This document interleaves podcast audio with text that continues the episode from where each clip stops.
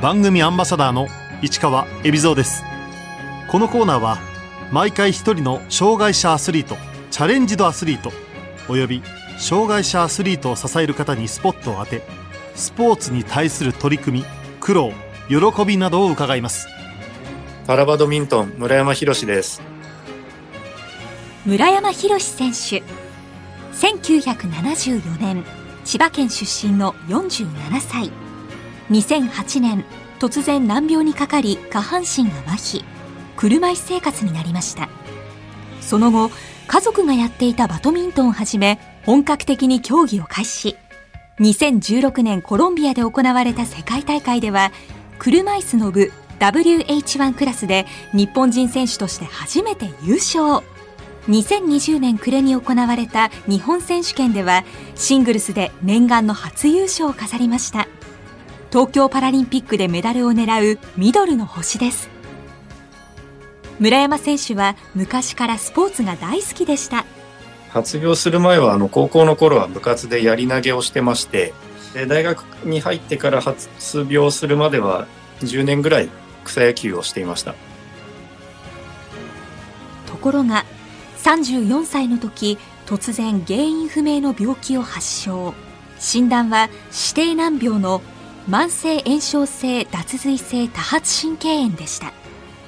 34歳の時に突然あのこれになってしまいましてある日朝起きたら突然その発病してまして両足がほとんど動かなく全く動かないわけではないんですけどもほとんど動かなくなってしまって、まあ、立ったりとか歩いたりとかっていうのが突然できなくなってしまいました。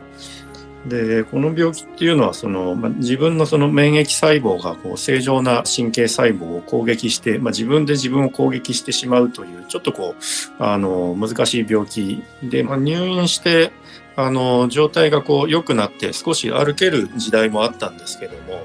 またそれからしてこう悪くなって歩けなくなって良くなって悪くなったってっていうこう波を何回かあの繰り返しているうちにあの、まあ、会社にも当然その入院してる期間がいけなくなってしまうので退社というかそういう形になってしまいましたそんな中バドミントンを始めたきっかけは？入退院繰り返していて、まあ、次第にこう状態も安定し始めてまあ、何かこうやっぱり車椅子でもスポーツをしたいなっていうふうに思い始めてきたんですね。でそこであのたまたまその家族がうちの奥さんが地域のそのママさんバドミントンチームに練習に行ってるような関係もあって、まあ、その流れでうちの子供たちもあの、まあ、ラケットを持ち始めたぐらいの時期だったので4人でまあ一緒に遊べたら楽しいかなっていうぐらいの気持ちで始めたのがバドミントンですね。夢中になっていった理由はたまたまうちの奥さんのチームのあの方が、障害者のバドミントンチームがあるよっていうのを教えてくださって、で、そこで、あの、初めて、その、こう、競技用の車椅子に乗って、いわゆるその、障害者バドミントン、パラバドミントンっていうのを経験したんですけども、やっぱりなかなか難しくて、あの、自分が思ったように全然できなかったんですね。車椅子に乗ってやると、ラケット持ちながら漕がなければいけないし、こう移動するにやっぱり漕がなきゃいけないけども、ラケット握っててっていう、やっぱりこう思ったところに移動できなかったのが悔しくて、で、それがのめり込むきっかけにさせてくれたところですかね。実力を伸ばしていった村山選手は2013年初めて日本選手権に出場当時日本代表だった山見誠二選手と対戦この対戦が村山選手の競技人生に大きな影響を与えました21点を2セット取った方が勝ちなんですけどもあの私4点と5点しか取れなくてでそれの悔しさがその競技にのめり込む、まあ、第2のきっかけというかそれで大きくこう競技をしようっていうのが加速した感じがしますね。村山選手は2012年地元千葉のバドミントンクラブに入りましたそこのチームは障害者と、健常者が一緒になってやっているクラブだったので、まあ、みんなでこう一緒にこうバドミントンをやっていきましょうみたいなそういうスタイルのところだったので、まあ、そのおかげでいろんな方々にこういろんな角度から教えてもらうことができたんですね。千葉のチームなんですけども、当時健常の方相手にあの練習をしたりだとか、あとは車椅子だと相手もやっぱり車椅子であってほしくてですね、まあ、あの立位の方が相手してくれるとその打点も高くなったりとか車椅子こう独特の打点が出なかったりとかするのでなので車椅子の強い選手を求めて、まあ、東京であるとか埼玉であるとかあの愛知まであの足を伸ばして一緒に練習をさせてもらってた時代ですね。車椅子で行うバドミントンのルールは通常のバドミントンとかなり違いがあるようですプレーするエリアがあの狭くなります。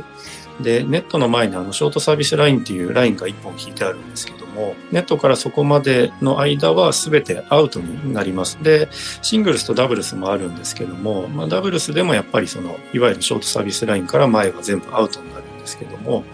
あのシングルスの場合はなおかつそれが縦に半面になるというかあの、まあ、いわゆる半面シングルスの前なしっていうのがシングルスになりますね。なので、そのシングルスのプレーエリアでいうと、日本人的に言うと大体8畳ぐらいの大きさでプレーしている形になります。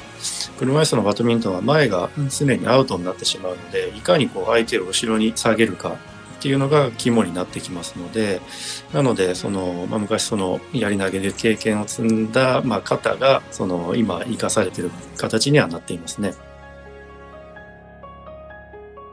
村山選手が初めて出場した国際大会は、2015年にイギリスで行われた世界選手権でした。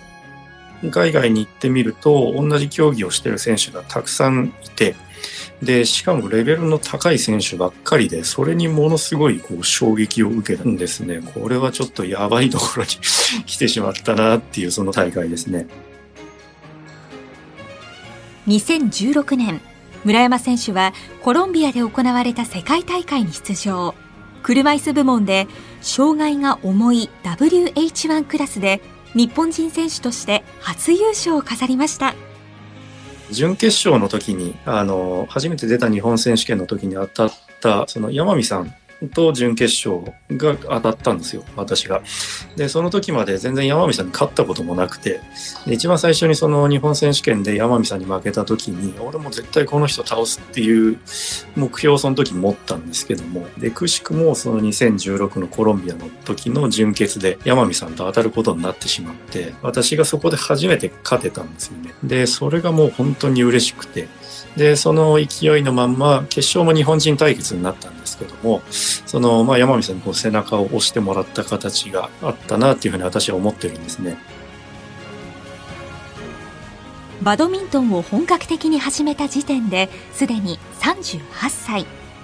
今47歳となった村山選手、肉体的な衰えも感じています。3月に私47になりまして、なってしまったって言った方がいいかもしれませんけどっぱりその肉体的な衰えっていうのは、あの、少なからず感じてまして、まあ、例えば疲れが抜けないとか、まあ、軽い肉離れになったりとか、突き指をしたりだとか、その、まあ、いわゆる本当にこう軽い怪我、怪我と言えないような怪我が最近だんだんこう多くなってきたっていうのは、やっぱり加齢のところかなというふうには思ってはいるんですけども、筋力とか持久力が最近、あの、まあ、トレーニングの成果もあって上がってきてるなっていう実感もありますの、まあ、衰えてる部分も当然ありますけども、競技力が強くなっているなって感じる部分も多々あります。村山選手は2018年ブラジルで行われた世界大会で男子シングルス、ダブルス、ミックスダブルスの3冠を制覇。2019年デンマークの大会でも男子シングルス、ダブルスを制しました。国際である程度勝てるようになってきた原因理由とすると、やっぱりそうですね、今まで積んできた、その、まあ、経験というのが大きかったと思うんですけども、それプラスアルファで、パラバドミントンがパラリンピックの競技に決定しましたっていう、そこがやっぱり大きかったのかなっていうところがありまして、東京パラの種目になりましたっていう大きな目標をこう見据えることができたっていうのが、まあ、やるべきことがこう定まったというか、っていうところで安定してこう成績が残せるようになってきたのかなというふうに思ってます。新型コロナウイルスの影響で去年から国際大会が減る中でその影響は？コロナ禍で思うような練習がやっぱりできなくて、あの、当然大会もありませんし、あの、自分でこう、取ろうと思った体育館も取れなかったりだとかっていうところでいろいろ苦労はしたんですけども、逆にそれが、あの、具体的にこう、体が動かせない中で、あの、今までこう、やってこれなかった自分の分析ですとか、相手の分析とか、あとこう体の動かし方ですとか、なんかいろいろこう、今までできなかったことが、このコロナ禍でできるようになったというか、あの、あえてそこにこう取り組むことができたっていうのはすごくいい期間ではあったのかなというふうに思ってます。去年の暮れに行われた日本選手権では WH1 クラス男子シングルス決勝で長年決勝で勝てなかった長嶋治選手を下し念願の初優勝を飾りました。2019年の暮れにあの地元の千葉で日本選手権がありましてでその時も私と長嶋選手があのシングルスの決勝で当たったんですよ。で今まで私はシングルスで日本選手権優勝したことがなかったのでで地元千葉でどうしても取りたかったんですけどももう完敗してしまったんですね長嶋選手。なのでもうどうしても取りたいタイトルだったので今年こそはもうやってやろうっていうそこの意地だけですね。長嶋選手と対戦できて、えー、初めて優勝することができたっていうのは大きな自信につながりました。ダブルスでは2019年3月から WH2 クラスの梶原大輝選手と27歳差ペアを組み東京パラリンピックへの出場が期待されている村山選手。親子ほどの年の差です。私の長男が大輝の一つ下になりますので、大輝のお父さんと私が同い年なので、本当に 大輝とすると親父さんと組んでるようなものなのかなというふうに思います。ただ本当に、あの、コート上では年の差も全然関係ないと思ってますので、そこは、あの、思ったことは何でも言ってくれっていうふうに彼には話もしてますし、私も思ったことは言うようにしています。で、コミュニケーション的には、あの、本当にコートの外では、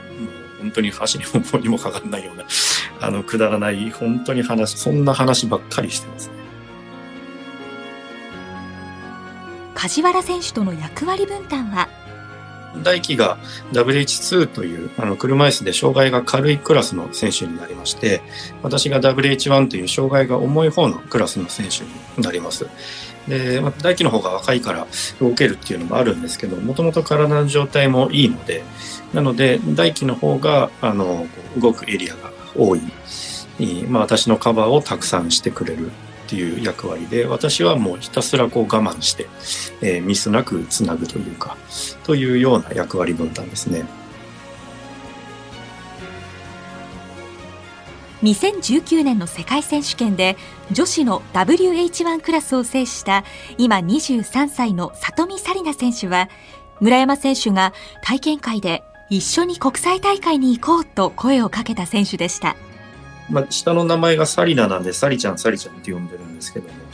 サリちゃんがその、私がその車椅子のチームを作っている、まあ、パシフィックっていう車椅子のチームを私がやっているんですけども、そこに、あの、体験に来て、で、初めて一緒に打った時に、あ、この子絶対上手くなると思ったんですね。一球打った時にもそれが分かって、一緒に世界に行こうよ、みたいな、あの、話をさせていただいたのを覚えてまして、